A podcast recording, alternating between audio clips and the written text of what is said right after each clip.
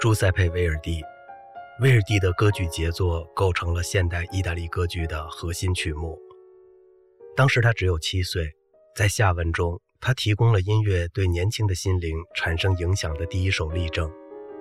一个节日里，他作为合唱队的一员，参加了勒朗克勒的一座小教堂的弥撒仪式。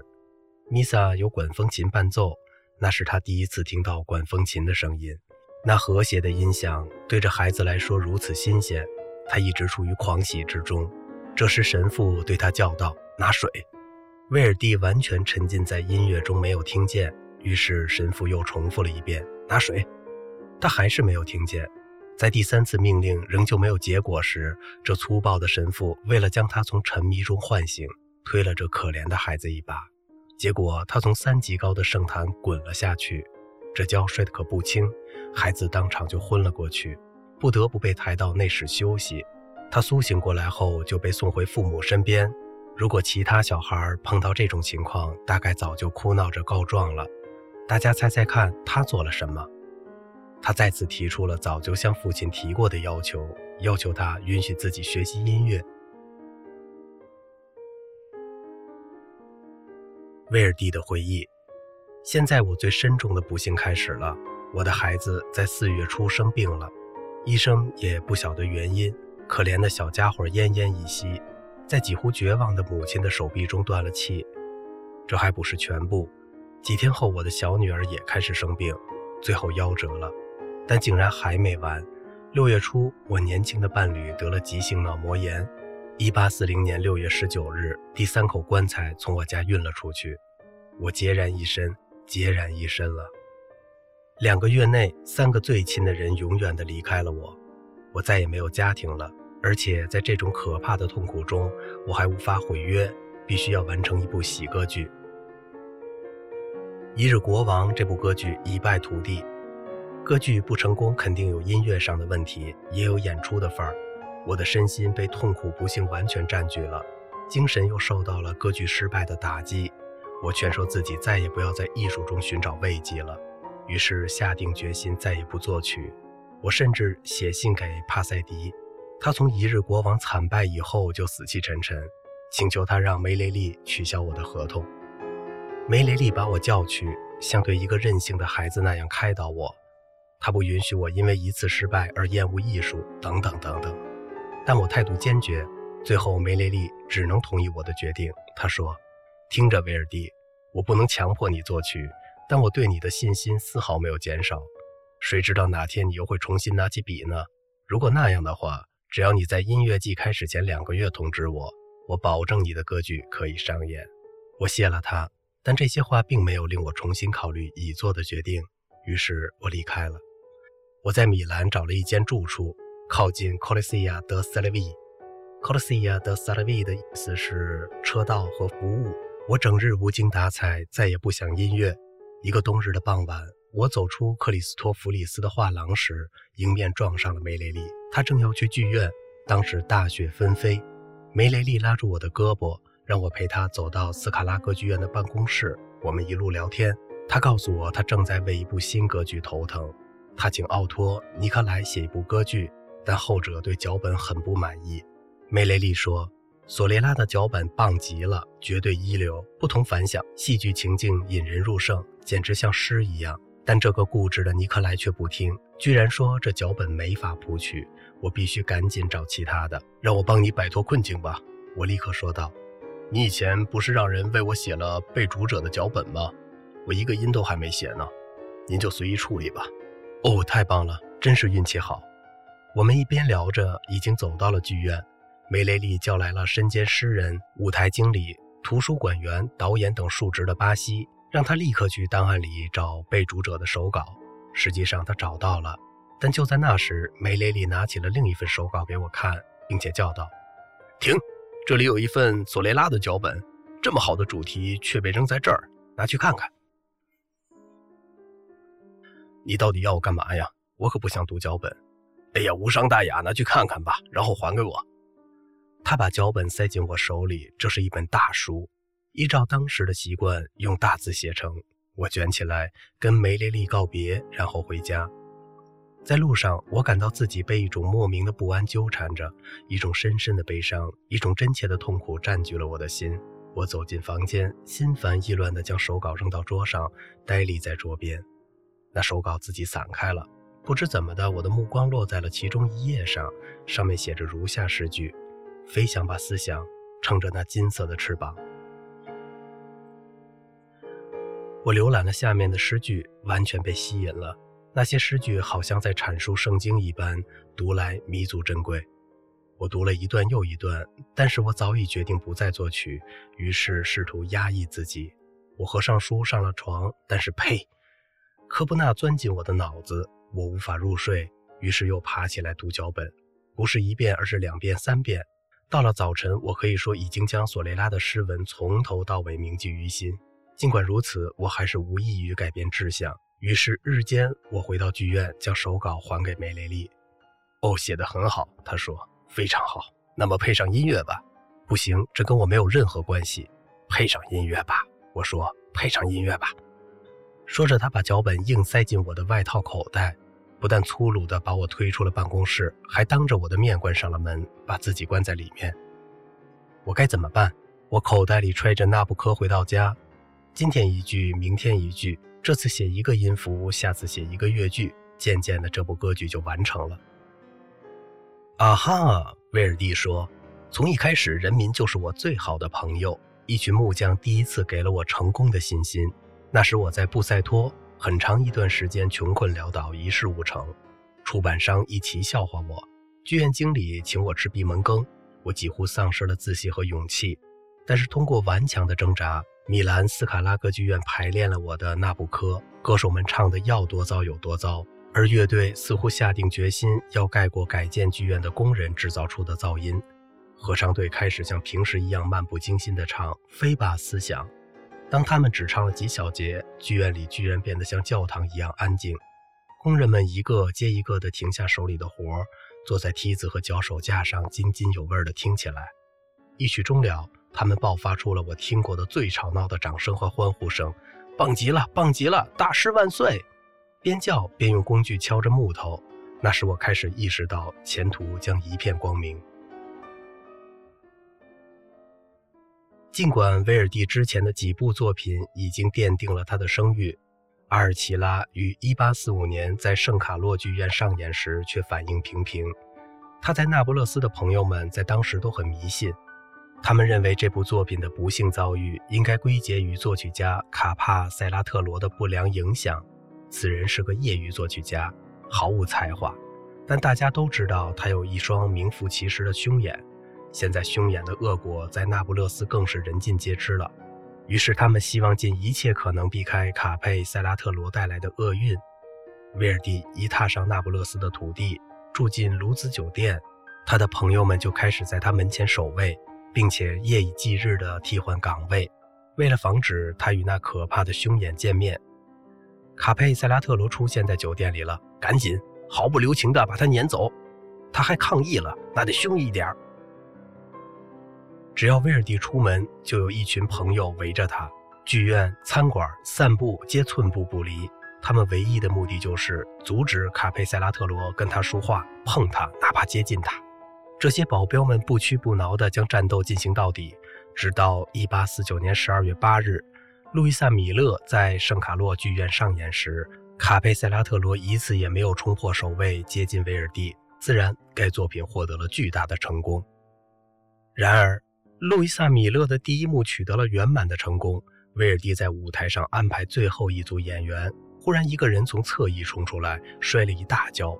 同时，一副侧颈断裂松动，即将倒下。威尔第恰好及时发现，朝后退了一大步，拖住卡佩塞拉特罗，侧颈就倒在大师的脚边。他抱住卡佩塞拉特罗时，离被布景布砸到仅一步之遥。这还没完，最后一幕开始了。不知为什么，这一幕远不及前面几幕成功。从那以后，还有谁敢不信凶眼的威力？直到一八四七年年底，罗马的意大利人一直视教皇庇护九世为本国的解放者和将来的救世主。这只持续了很短一段时间。不过可以肯定的是，当时在罗马人眼中，主教是一种敬仰和崇拜之感情的象征。埃尔纳尼在托迪诺纳剧院上演时，公众每晚都在那些令人兴奋的、能够激起爱国热情的乐章中拼命鼓掌。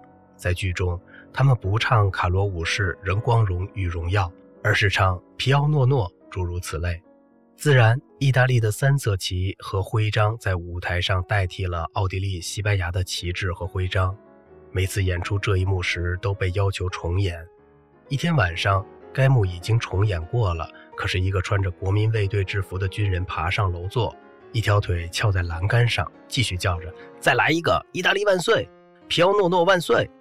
其他人也异口同声地叫起来。于是幕布第三次升起。这家伙还不满足，继续大喊大叫。最后，大家忍无可忍，开始朝他嘘，他却变本加厉，爱国狂热达到顶点。他脱下军帽扔向乐池，接着是紧身短上衣、马甲。乐池里的人开始紧张，害怕他把自己也扔下来。结果他做的还要糟糕，他拔出剑，用力掷下，那剑插在了舞台上，离脚蹬仅两步之遥。这时，一位军官来到这疯子身边，奋力制服了他，将他赶出了剧院。君主对他最大的认可是要提名他为上议院参议员，但他可没有从政的打算，时常把“分裂吧，分裂吧”塞进合唱队的台词，自娱自乐一番，还把每天的诏令当成稿纸。他不喜欢靠头衔来显示与众不同。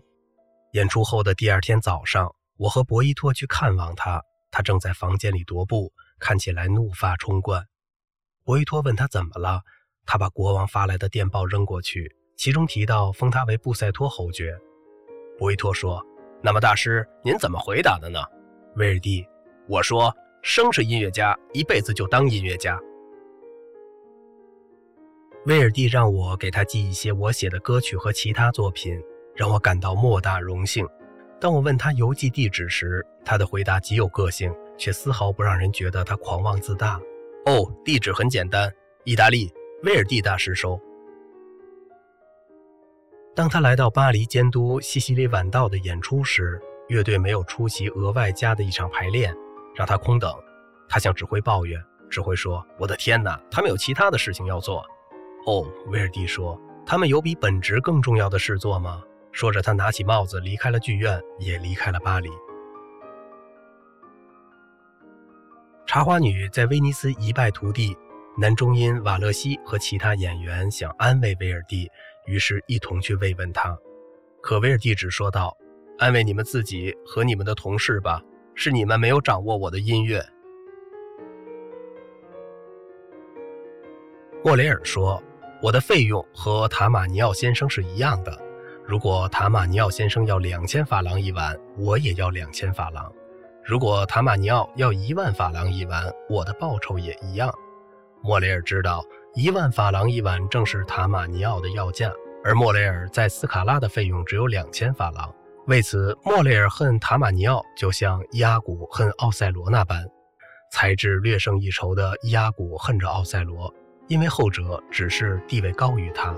接着，莫雷尔开始详述男高音的整体愚蠢，而且暗示自己比这些人要高明许多。他说：“当上帝造出一个纯傻蛋，就对他说：‘你应该成为一个男高音。’”莫雷尔的言辞雄辩而机智，却没有什么道理，而且他断言没有理由能说服他接受比塔马尼奥更低的报酬。威尔第说：“当然了，像莫雷尔那样的男中音，也许是比男高音更好的艺术家，而且莫雷尔也肯定比塔马尼奥有才华。”不过，钻石比其他石头值钱，可不是因为它更漂亮，而是因为稀罕。当男高音米瑞特在练习弄臣第四幕时，发现他扮演的曼图亚公爵少了一段独唱，这里少了一段。他对作曲家说：“时间多着呢，我会写给你的。”作曲家回答。每天他都重新问一遍，每天都得到相同的回答。米瑞特渐渐失去耐心，变得焦躁。终于在乐队彩排前一晚，威尔第带来了那著名的咏叹调《女人善变》。停，看看这个，他说。米瑞特打开乐谱，发现那音乐简单却迷人。威尔第继续说：“米瑞特，你必须用名誉保证，你不会在家里唱这段旋律，不会哼它，甚至不能吹口哨，总之不能让任何人听到。”我保证。米瑞特说。于是威尔蒂松了口气。这就是威尔蒂对这出戏一直保持神秘的原因。他能够预料这首节奏新颖、优美闲适的咏叹调带来的效果，而且他还知道这旋律朗朗上口。考虑到意大利人在这方面的才能，他不但害怕他们会学会这曲调，还担心会在演出前传遍全威尼斯。这样，当人们在剧院里听到时，会指责他抄袭，而不是为他的创作喝彩。因此，给米瑞特的建议并非全无用处，但这还不够。大师很清楚这点，于是，在彩排当天，他不仅对整个乐队，而且对整个剧院的工作人员提出要求，请每个人都守口如瓶。保密工作很成功，于是这首咏叹调一鸣惊人。从开始段落美妙的小提琴奏出，观众们便被这主题的自由形式吸引了。而当男高音唱完第一句后，剧院里便响起了雷鸣般的掌声。第二句唱完后，便立即要求再来一遍。这是一次完美而自然的成功。尽管许多家庭在夏天喜欢离开维也纳去度假，但威尔第的名字足够把他们从全国各地招回来。歌剧院的售票处会被焦急的人群包围，人人急于预定座位。演出时座无虚席，观众对于安魂曲充满热情，因为独唱由大名鼎鼎的斯托尔兹夫人、瓦尔德曼夫人。马西尼先生、梅蒂尼先生担任，私人合唱协会的加入加强了合唱部分，而歌剧院乐团在大师的指挥棒下更是超水平发挥。威尔第时常说自己很高兴能指挥这样优秀的乐团和合唱队。首演那天晚上，威尔第离开剧院准备上马车时，忽然被一群学生围住，要向他表示热烈祝贺。他生性腼腆，并且向来害怕这种狂热的欢迎。于是迅速跳上马车，可是他发现那群头脑发热的年轻人想要解开马套，就立刻从另一扇门跳出去，闪电一样的跑回了宾馆。接下来的几晚，他总是等到确信没有人躲在暗处欢迎他时，再离开剧院。威尔蒂住在蒙卡列里的别墅时，一个朋友去看望他。威尔蒂在一个房间里，他说这是客厅、饭厅和卧室，还有另外两个大房间。但都堆满了这一季我租来的玩意儿。威尔蒂打开门，让朋友欣赏他收藏的几打手摇风琴。自从我到了这儿，这些风琴从早到晚都在演奏弄臣、游吟诗人以及我的其他歌剧里的咏叹调。我听得烦透了，就整整一季租下全部风琴，总共大概花了一千法郎，但至少我得到了安宁。朱塞佩·威尔蒂亲戚，雷焦，一八七二年五月七日。由于无法抵挡您的歌剧《阿依达》的诱惑，我于本月二日来到帕尔马。开场前半个小时，我就已经坐在第一百二十号座位上了。舞台布景十分豪华，我欣喜地倾听着顶尖歌唱家的演唱，仔细地不漏过任何细节。在演出结束后，我问自己是否满意，答案是否定的。在回到雷桥的火车包厢里，同行的旅客众口一词认为《阿依达》是一部顶尖杰作，这令我再想听一遍。于是次日我又去了帕尔马，我费尽周折才搞到了一个别人预定的座位。由于人太多，我不得不花了五个里拉才能坐得舒服些。我得出如下结论：歌剧院没什么激动人心的地方，如果没有豪华的布景，观众肯定坐不到最后。歌剧也许可以让剧院坐满几次，然后就只能在档案馆里积灰了。现在，我亲爱的威尔蒂先生，您一定能想象到我花三十二里拉看了两场演出的遗憾心情。更可恼的是，我现在还靠家里供养，所以您应该能理解这笔钱就像幽灵般盘旋在我脑子里。因此，我决定对您开诚布公，这样您可以给我记上这笔钱。以下是账目：火车去程二点六里拉。火车回程三点三里拉，门票八里拉，车站里极度恶心的晚餐两里拉，合计十五点九里拉乘以二，总计三十一点八里拉。希望您能够救我于困境。您真诚的博塔尼。我的地址是 Bretani Prospero Via San Domenico Number Five。威尔蒂给里克尔迪的信，一八七二年五月。正如您预料的那样，为了拯救这个饱受幽灵折磨的小东西，我很乐意支付他寄来的小小账单。所以，请好心的您派一个人把二十七里拉八十分送到这位博塔尼先生家里吧。诚然，这不是他要的数目，不过让我替他付饭钱就没这么好笑了。他本可以在家吃顿好的，当然他必须给您收据，而且要写一份声明，承诺他以后再也不去听我的任何一部新歌剧了。这样他就不会有再次被幽灵折磨的危险，也能替我省些旅费。路易吉·伊利卡的《托斯卡》原本不是为普契尼而作，而是为里科尔迪的另一位作曲家，富有而爱出风头的，人称“意大利的麦耶贝尔”的阿尔贝托·弗朗凯蒂创作的。但是弗朗凯蒂对剧本不满意。而伊丽卡又拒绝修改，最后两人提议和里科尔迪一同去见威尔蒂，征求他的意见。于是他们来到耄耋之年的大师下榻的米兰酒店套房。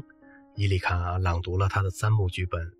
当他读完后，威尔第伸了伸腿，说：“好极了。”弗兰凯蒂有些尴尬，就问这位伟大的作曲家将如何处理男高音的角色。威尔第说：“我亲爱的弗兰凯蒂，我只会写些音乐。”一点音乐，仅此而已。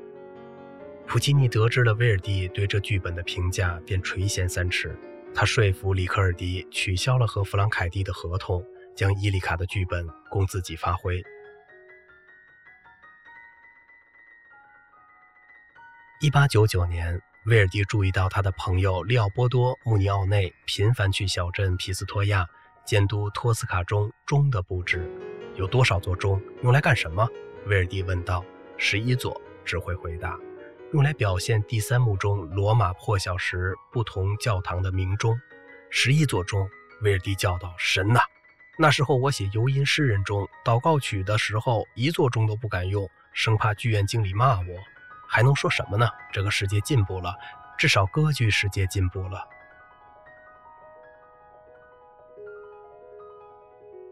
在奥赛罗开始排练前不久，托斯卡尼尼作为大提琴手加入了斯卡拉歌剧院乐队。他因为能在威尔第棒下演奏而激动不已。在1887年2月5日首演那天，他又为音乐本身折服了。几天后，他回到帕尔马，晚上到家时发现母亲已经就寝了。他将她摇醒，大叫道：“奥赛罗是一部杰作，妈妈，请跪下说威尔第万岁！”迷迷糊糊的女人只能照做。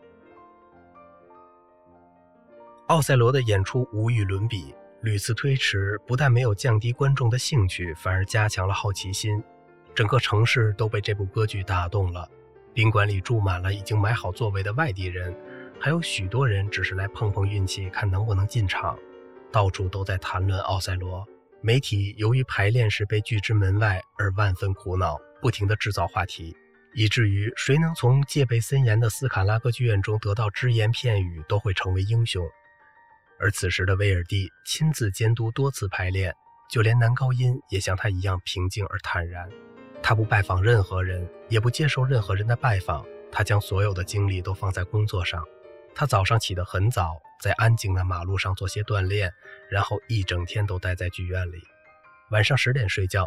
在那个值得纪念的周六晚上，人群聚集在米兰酒店门口，目送他登上马车。这只是一系列非凡展示的开始。更多人聚集在剧院门口，信心百倍地预祝威尔第的新作获得成功。而在剧院内的演出中，老大师不停地被要求谢幕。只要幕没有落下，他还能偷得片刻清闲；而一旦落幕后，人们就不断地呼唤他出来，鞠躬再退回去。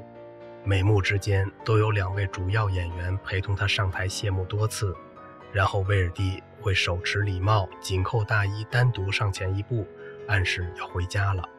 尽管如此，观众还是保持着最响亮、最长久的欢呼。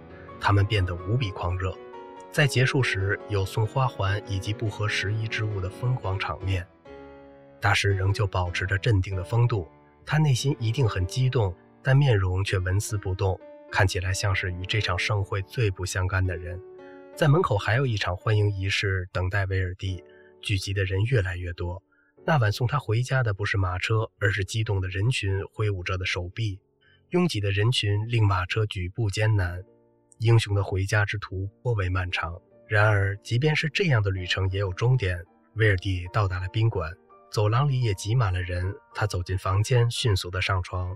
如果他能够入睡的话，肯定不是因为那些流连的仰慕者们弄出的噪音。这就是一位作曲家所能获得的最辉煌的胜利。